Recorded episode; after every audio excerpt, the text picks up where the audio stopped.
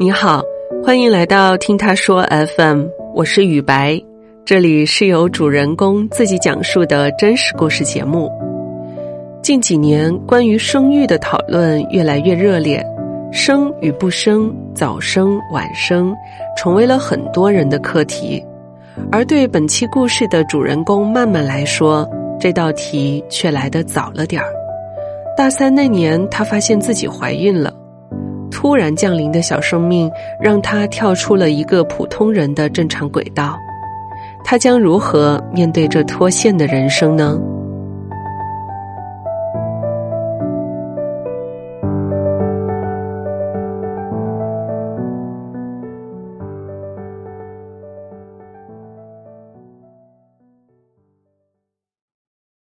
我叫曼曼，我是一名九七年的宝妈，我的宝宝今年快两周半了。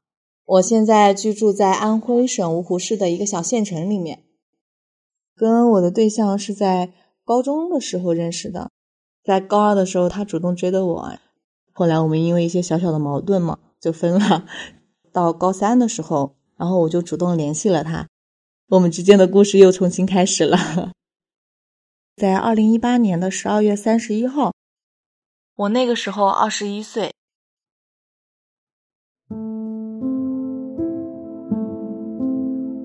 然后记得那个时候是我元旦放假的时候，那时候是冬天，我跟我对象也是因为就比较作，就是一点点小小的矛盾就会吵架，吵架之后就会闹着分手，已经有五天没有联系了。但是第六天，我的生理期没来了。当时正好是坐高铁从学校回我自己的老家，然后下了高铁之后，我就直接一个人直奔医院了。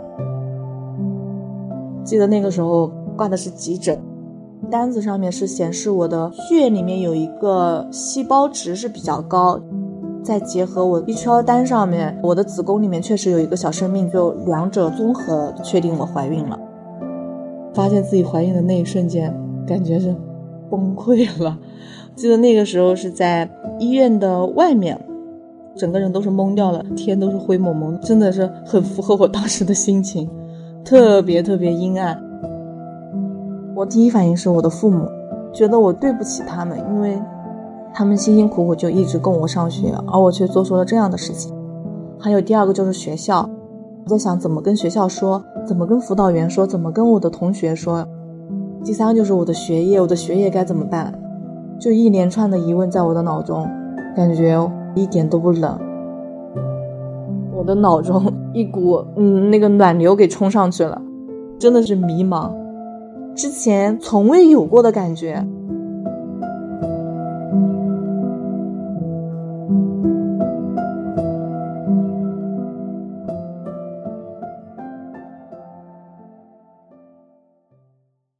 后来我去拿着这个报告单去找了医生，然后医生说确实是怀孕了。然后当时我的第一反应就是，医生，我能不能把这个孩子给流掉？医生说你现在多大了？我说我九七年的。你现在是在干嘛？我说我是个学生。他说你无论流掉和不流掉，你都要通过你的家长。我流掉的原因就是不想让我的父母知道我怀孕的这件事。但是你让我通过家长，不就让他们知道了吗？我说不行，绝对不能让他们知道。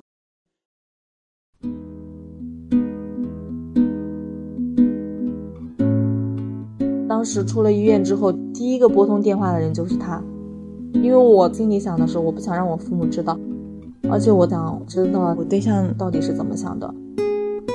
接到电话的时候，他也挺惊讶的，从他的话语当中，我能听出来他是很颓废的。我说我怀孕了，他的语气立刻就变了。什么？你怀孕了呀？后来又问我你在哪里？我说我在我们老家。当他听我说我在老家的时候，他那天晚上坐了火车连夜赶回来了。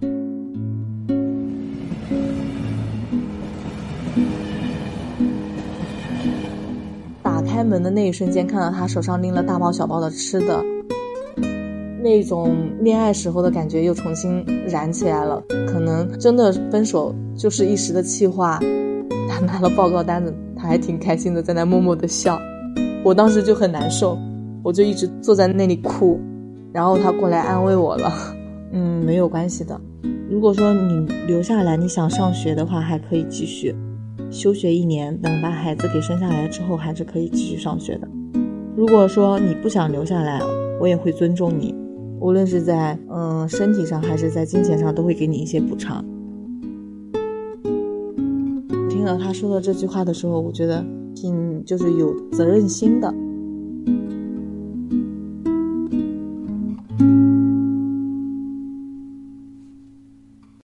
当天晚上，他应该是在火车上第一时间给他父亲打了电话。后来第二天一早，他父亲开了车过来了，到我们住的地方。我很清楚的记得，他父亲给他打了电话的时候，让我们下去去见他。我犹豫了半天，我说我该怎么去见你父亲？我说我不去。当时的天下了很大的雪，非常非常的冷。他父亲在外面等了差不多有半个小时。我说那好吧，那我就下去吧。我下去之后见到他父亲，坐上车之后，我就开始哭，我就一直哭。他父亲看到我一直哭，他应该也挺无奈的。他说：“你不要哭，正常我们这边人结婚该有的东西，我都会给你的。可能正是因为他爸爸的这种态度，让我觉得很安心。我觉得接下来的事情我们可以试着往下走一走，所以我选择了和我对象一起回家，告诉我的父母。后来。”他父亲把我送回了家，但是那一天他父亲没有下来，只有我跟我对象回家了。我对象把他父亲提前在后备箱准备好的礼物礼品全部给拎下来了，有酒呀、烟呀、牛奶呀，就是相当于我们这边走亲戚的最高礼节吧。我妈妈知道我之前谈恋爱，和我对象之前在我上学的地方他们见过一面的，但说实在的，当时我妈妈对他的印象。不是太满意，我妈妈看到他拎的东西直接来我们家，不知道接下来发生的是什么事情。但是我爸爸就说：“这这是干嘛呀？”他是一脸无知的 看着我们。然后我妈跟他说：“就是这是我谈的对象。”然后我爸爸当时就说：“呃，你们现在还小，你们就当朋友玩玩，等以后毕业了之后再说接下来的事，不着急，不着急。”但是我我爸在说这个话的时候。就直接直奔我的房间，之后就开始坐在床上一直哭。我的对象看见我的情绪可能到了一个顶点的地方，他就也直接走到了我的房间里面。这个时候，我的母亲也就从客厅到我的房间里面问我们怎么了。我的对象趁这个时候跟我的母亲说：“我怀孕了。”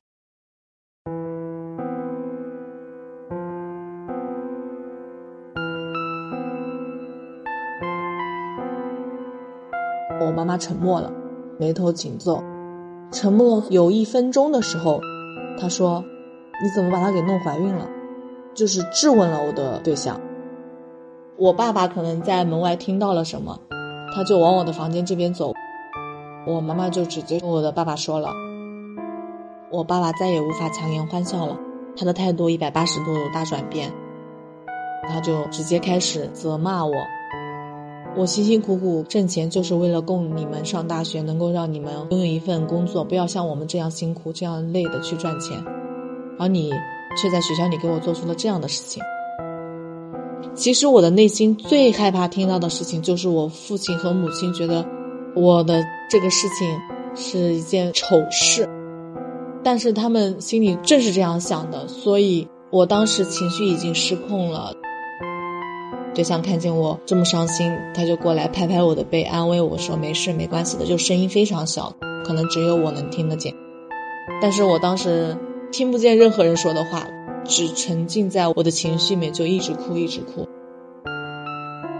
当我母亲看见我如此可怜的时候，她就走过来问我：“嗯，现在肚子里小宝宝多大了？”我说：“差不多。”有一个月左右了，后来我妈妈说了一句：“她说好了，不要哭了。”但是当我听到我妈妈说“好了，不要哭”的时候，我更难受了，我真的是崩溃加崩溃，我就在那哇哇大哭了，实在是受不了了。然后我爸爸他当时的心里可能也已经是崩溃了吧，然后他就离开了房间，靠在了客厅的门框上面，看着外面下的鹅毛大雪。就再也没有说话了。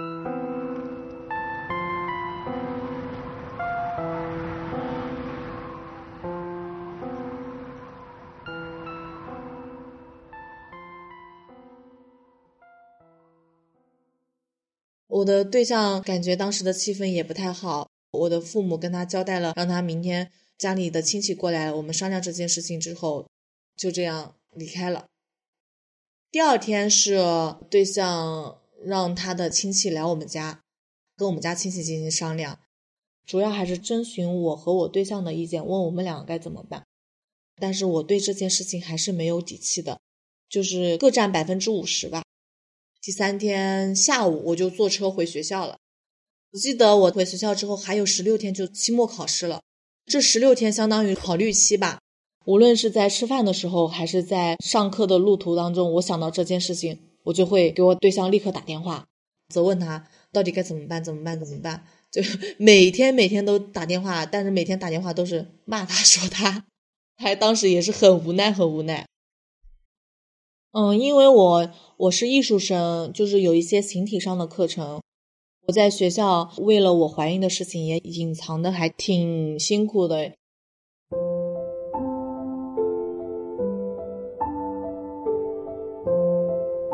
我们的形体教室三面是墙，一面是镜子，左右手两边一边一个把杆，我是站在最左边的把杆的最拐角。老师当时数的是起跳叉，就是做高叉，我就故意 卡在老师的节拍的中间那个点开始起跳，这样到结束的时候就会比别人少跳一个。起叉的时候就是有意的力气用的小一点，这样落地的时候它就会轻一点。但是老师一眼就能看得见，直接把刀坯子给拎起来了，指着我说：“你你在干嘛？考试的时候是不是不想要成绩了？”好完蛋了，被我们的形体老师发现了，他就直接拿着刀坯子向我走来了。我当时脸是通红的，有点害怕，心里有点胆怯。他就直接在我的腿上和屁股上打了两刀皮子。我把我右腿膝盖向我的肚子这个方向吸起来了，我就是有意的给他打我的屁股和腿，好疼好疼。但是我真的是 哑巴吃黄连，有苦说不出。他说再给我重新做五个，我就扶着把杆。吸了一口气，又重新做五个。在给我做的时候，他拿他的刀坯子在我的腿下面划来划去，让我跳得更高，所以我就没办法硬着头皮跳高落地，跳高落地。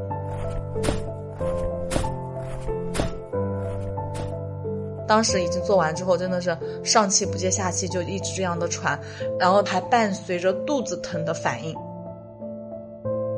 那个时候我心里想。我肚子里的孩子，你一定要保住，千万不能掉了。上完课的时候，我赶紧去了厕所，就是害怕它会落红。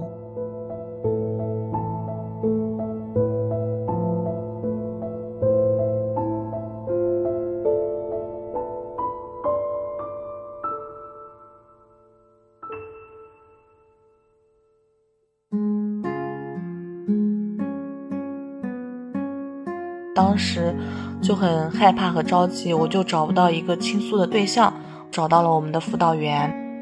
在进电梯的那一瞬间，就是很希望电梯能缓慢缓慢的向上移动，就是内心非常的挣扎，设想过很多和他开口的方式，但是真正到那一刻的时候，就感觉整个人是懵了的状态。出了电梯之后。我走得非常的慢，后来最终还是走到了。然后我记得我推开了门，办公室里还有其他专业课老师在。我当时就直接说：“我说辅导员，你出来一下，我找你有点事情商量。”记得是在窗口。这个时候我的情绪已经开始激动了，眼眶是泛红的了，就说话有点哭腔了。辅导员就开始安慰我，他说：“嗯，没关系，你说。”我说。怀孕了，听到我这句话的时候，他很惊讶。我看到他眼睛都瞪得很大，他一边拍拍我，拍拍我的背。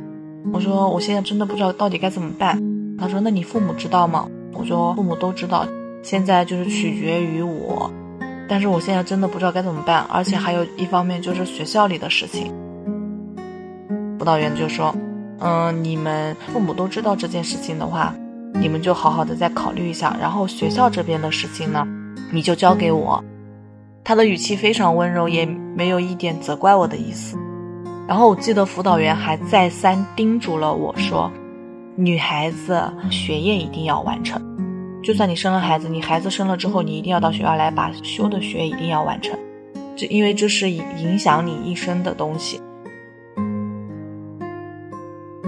最后，我再三和辅导员说：“我说，辅导员，你一定要帮我保密这件事情。”辅导员很真诚的点了点头，他说：“我会帮你保密的，你放心吧。”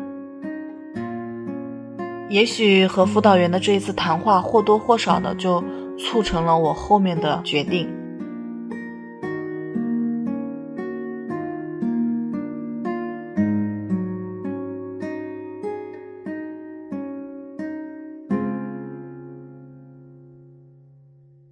等我把期末考试给考完了，然后我回到家里面，再一次双方父母见面，就是确定留下要这个孩子，唯一要求就是要让我读完大学，必须要让我的学给完成。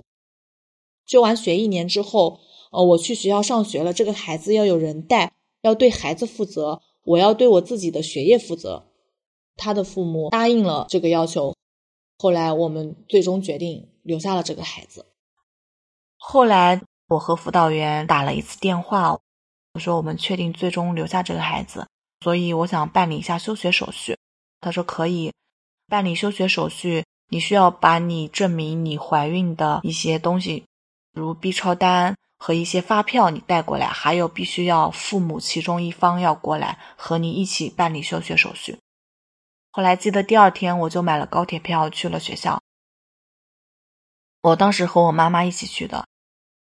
然后领导跟我妈妈进行了一番交谈，但是我不知道说了什么，我妈妈也没有跟我说。然后签署了休学的手续，交给了系领导。系领导也是微笑着和我说：“他说办好了，你可以去宿舍把你的嗯要用的东西可以带回家了。”后来就休学手续很成功的办理了。在我们决定结婚生娃之后，我们就开始了一系列的准备，然后我们就在二零一九年的五月二号结婚了。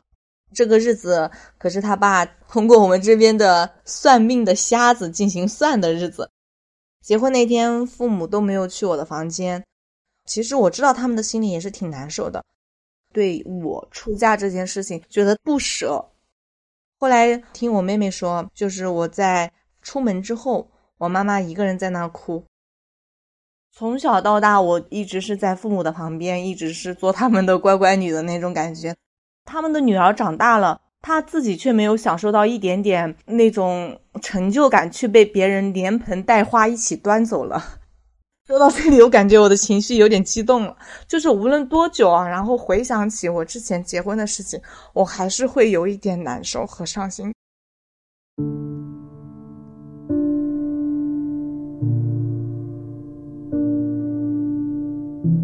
清楚的记得那天。我哥哥把我送上车的时候，然后我哥哥在我耳边说：“他说，嗯，好了，不哭了。”然后当我哥哥说完这句话的时候，我真的是再也再也控制不住了。然后我那个时候，我狠狠的把我哥哥抱住了，我的脸埋在了我哥哥的怀里，然后我哭的说不出话来了。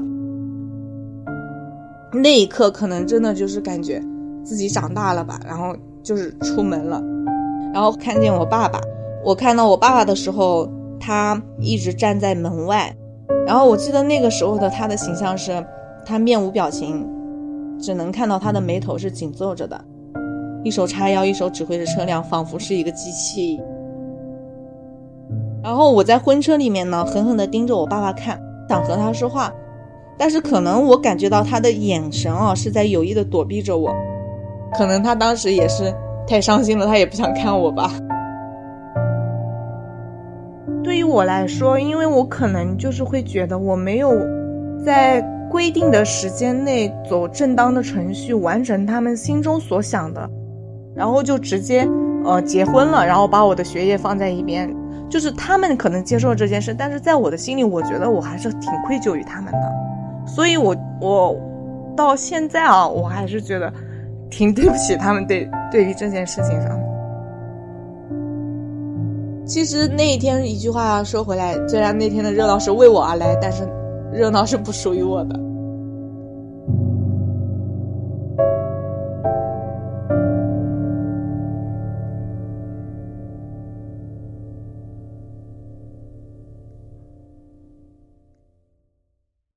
结完婚之后就一直在家待产了。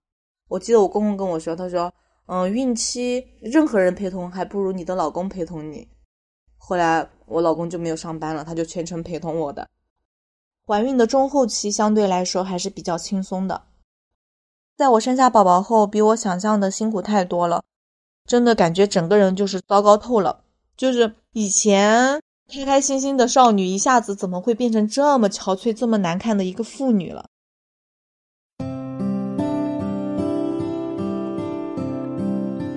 嗯，我有一次我记得特别清楚，玩的比较好的闺蜜她毕业了，然后那个时候她去了新疆玩。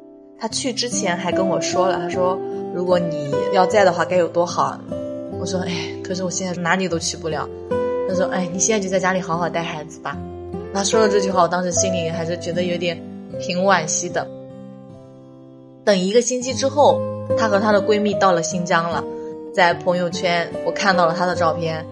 我闺蜜长得也挺好看的，就是身材比较纤细啊，然后短短的头发，脸小小的，拍着照片，她就感觉啊，好美啊，我也好想过去啊。拿着照片反反复复的看，就看闺蜜脸上的表情，她那个时候手上拿的东西，然后看她身后的风景，觉得太美好了，好向往那种生活，非常非常的向往。然后当时我是在沙发上，看自己手上抱着这个孩子，然后怀里还在给他母乳。哎，不自觉的叹了一口气，就感觉自己的脸色蜡黄蜡黄的，体重有减轻，但是也没有恢复到之前的样子，自己都不太认识自己了，就有点嫌弃自己。那个时候有那么一瞬间，就感觉很后悔。如果我不是这样的话，我现在应该也跟他们一样很快乐吧。不知道发呆发了多久。总之，那天那个下午的记忆就停留在那了。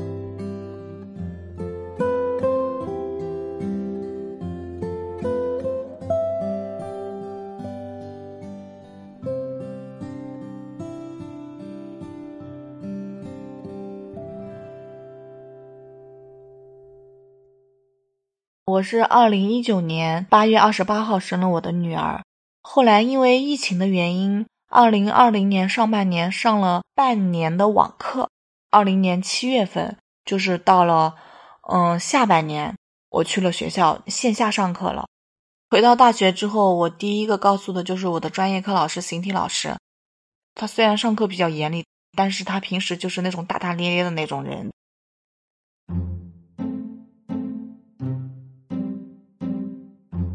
见到他是在走廊里面，说老师。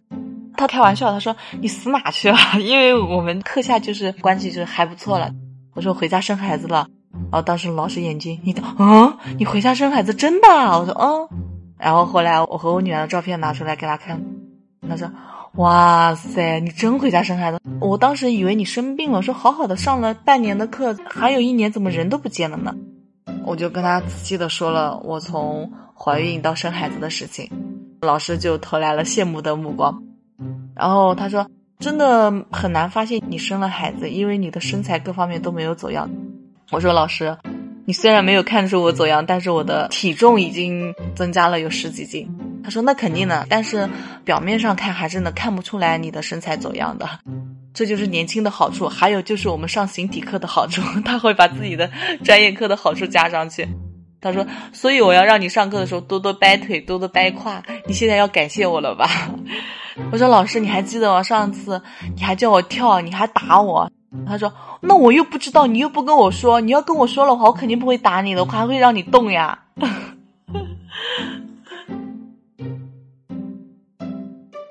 后来记得有一次上课的时候，学弟学妹们比较调皮，然后这个时候形体课老师说。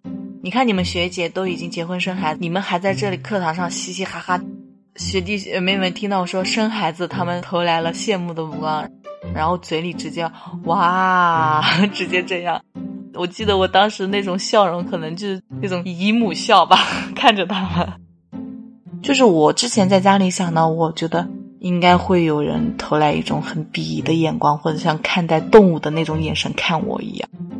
这一点是真的是我没有想到会是这样。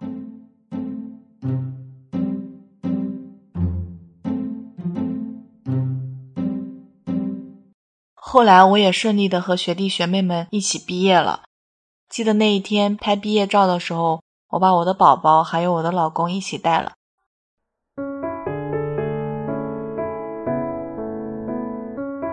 我带上我的老公和孩子去了辅导员的办公室走廊上见到了专业课老师以及辅导我论文的论文老师，他们看到我的孩子都一个个过来抱着他。还记得有一位老师，他把我宝宝抱过去，非常的爱不释手，然后还从他的抽屉里拿出了他的吃的零食给我女儿吃，他特别特别的喜欢他。办公室里还有其他的学生看到我抱着宝宝过来，他说：“这是你的女儿吗？”我说：“对呀。”我说：“我老公也在忙啊？”他说：“哇！”然后当时他们就拍拍手，做出那种那种手势出来，就是挺嗯，怎么说呢，还是挺羡慕的那种目光看着我吧。那天的天气虽然是下雨加刮风，但是我的心是非常热烈的。学士服代表了学业完成了，孩子也落地了，觉得家庭也美满了，真的是挺开心的。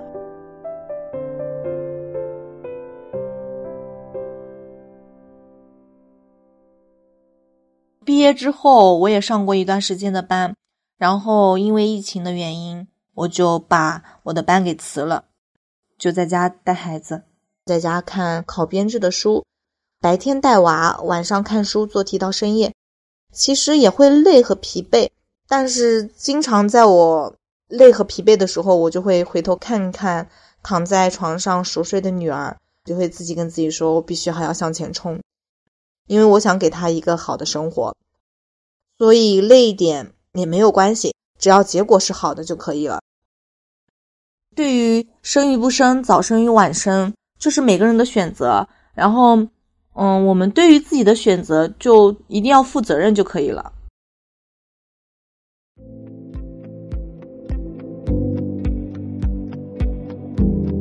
二零零五年三月，国家教育部公布新版的《普通高校学生管理规定》，取消了大学生结婚需要经过学校同意的旧规定，也就是说，大学结婚生子是被法律允许的。慢慢告诉我们，当他在网上分享了自己的故事后，收到了很多求助信息。原来也有一些零零后大学生正在经历这样的意外。不过他说，每个人的情况都不一样，不能轻易效仿。至于妈妈的选择是好是坏，我们无从评判。唯愿每一个女孩都能被呵护、被尊重、被善待，让意外少一些，从容多一些。你身边也有类似的故事吗？欢迎在我们的评论区留言，或是到节目中来讲述。你现在正在收听的是真人故事节目《听他说 FM》，我是主播雨白。跟本故事有关的更多的细节、图片和文字，我们都在公众号“听他说 FM” 同步推送，欢迎关注。加入听友群，您可以添加微信号 t t s f m 二零二零，也就是听他说 FM 的拼音缩写 t t s f m，后面加数字二零二零，制作人就会将你拉进我们的群聊。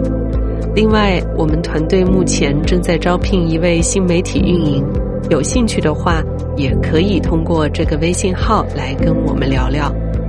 如果你想分享你的故事。或是倾诉你的困惑，请跟我们联系。